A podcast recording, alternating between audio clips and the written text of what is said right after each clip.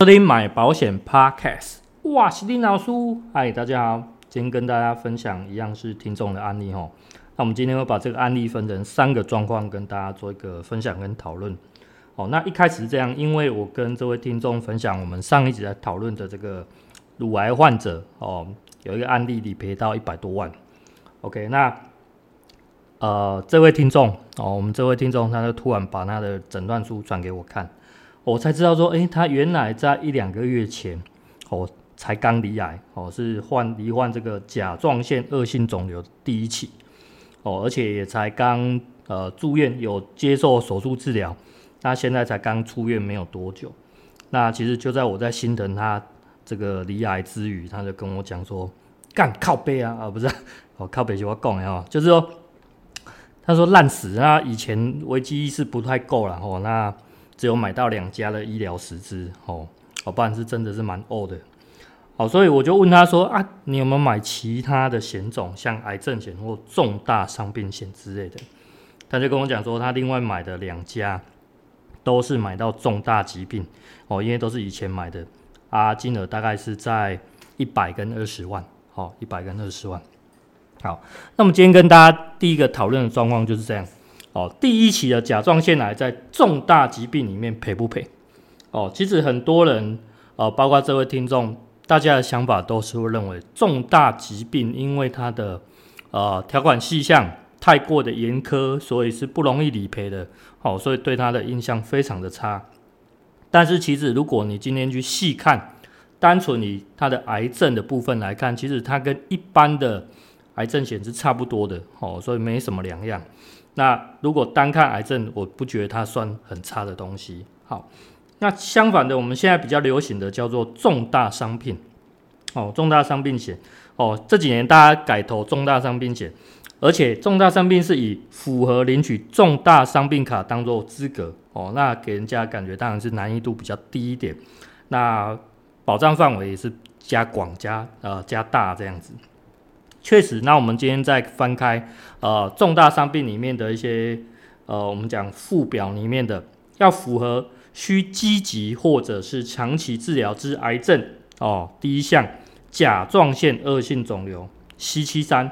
有没有发现这一点完全符合我们这位听众的状况哦？即使今天发生的是第一起的癌症，它仍然是符合重大伤病哦，没有错。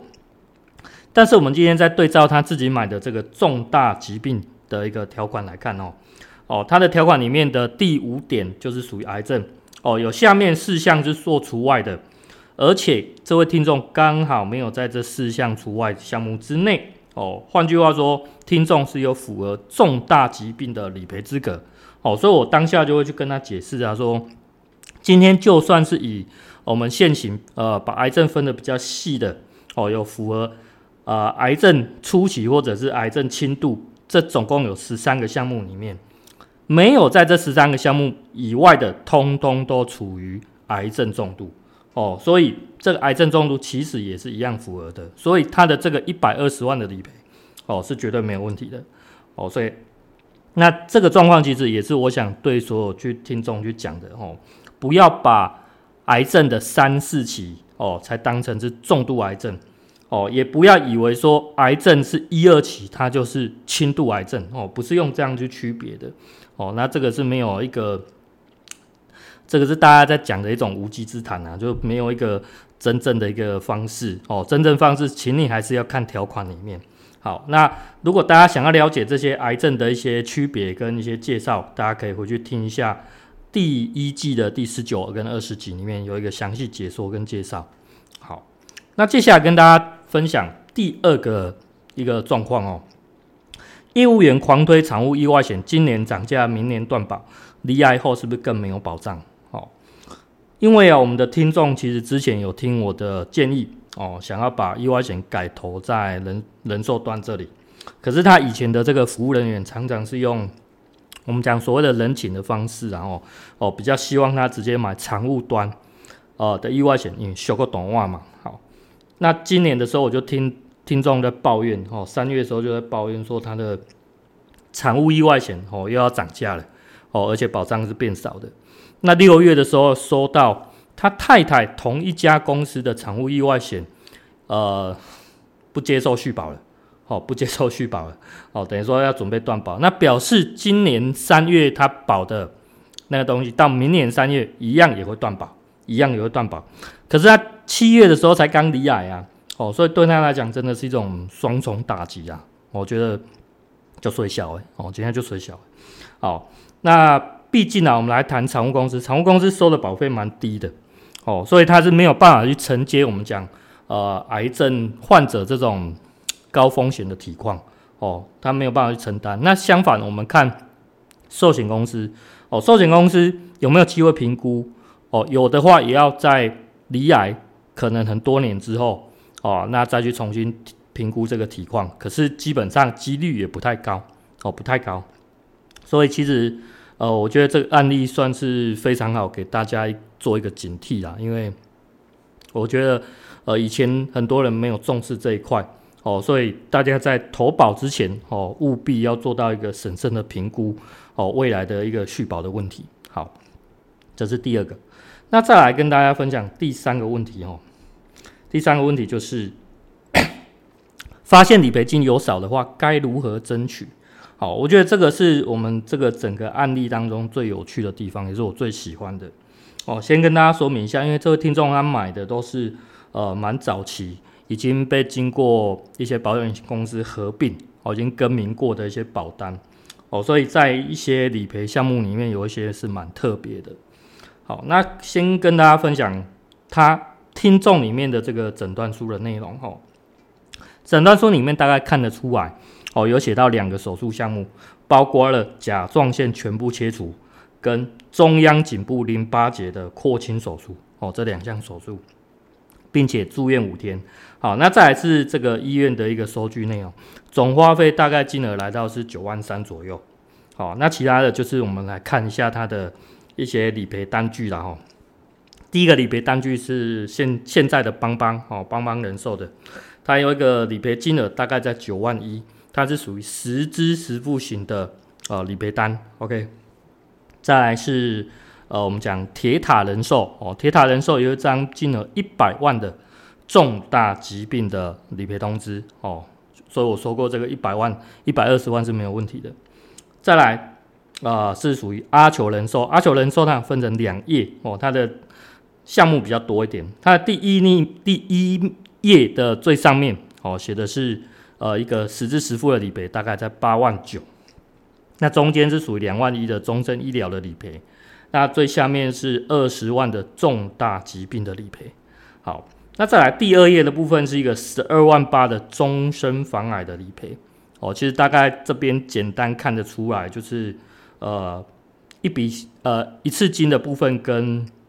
这个我们讲实支实付型的，在理赔上还是比较会优势于终身型的。哦，这边从金额上就可以简易看得出来的。好。那就在这件事情，因为理赔完了嘛，那想说应该是圆满落幕。那我们王呃我们的听众，我们听众其实眼力也很好，他就发现发现到说，呃阿球的实支实付的理赔项目好像有少了一点，就问我说是不是有少赔一笔叫做特定手术出院后疗养金？哦，两万块。哦那。我有翻一下条款啊，诶，确实是真的有这一项，而且这一项看起来不是属于实支实付的限额给付，而是一一项这种我们讲符合手术名称的定额型给付。哦，这不太一样。哦，而且它的这个定额型给付要符合的这个名称，在附表三里面叫做根治性甲状腺切除术哦，后面挂号甲状腺癌哦，那听起来就跟呃我们诊断书里面。开的里面很像哦，可能有点差异，但是这边可以合理怀疑它可能是同一项手术哦，这边可以合理化一下。那既然我们有特别注意到这一点，所以我们也可以怀疑说，是不是整个理赔在案件上是可能有出错的？所以我就索性帮他把所有的理赔的呃理赔通知单里面的所有的条款哦，全部再查过一遍。那果然又让我发现另外一点呢、就是在。呃，阿求人寿的这个终身医疗里面，哦，它另外有笔是属于外科手术费用跟外科手术疗养，哦，这其实算是呃类似的。那这个里面的理赔金好像有少一点。好，那我们再对照一下条款里面的附表一。哦，附表一里面会发现到，保险公司仅用呃倍数比较低的哦，就是所谓的甲状腺全部切除术十倍哦，可是其他的包括一些淋巴的手术都是二十到三十倍的，而且我们的听众也至少做了两项手术哦，也包含了颈部的淋巴手术，所以我这边也合理怀疑保险公司应该少赔，其实至少要二十到三十倍才是合理的。OK。哦，所以再来呢，我就请我们的听众去跟他的服务人员还有这个理赔人员去做一个反应。那这边得到的结果就是说，第一个关于实质实付的部分啊，哦，他说特定手术疗养金因为没有花到手术费，所以不理赔，这蛮奇怪的。那第二个是终身医疗部分，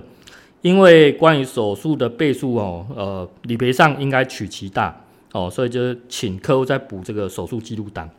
那这样的结果，其实我是蛮讶异、蛮傻眼的哦，所以我这边就有特地在跟我们听众，呃，跟他要他的 ID，那取得他的授权哦，愿意授权给我，那我再拨打给我们阿球的理赔人员，那我就是想说跟他沟通，他一开始其实是拒绝要跟我沟通，因为他说各自关系嘛，那我就跟他讲说，哎，我跟你讨论的是条款哦，条款跟各自没有关系啊，哦，所以他才愿意继续跟我谈。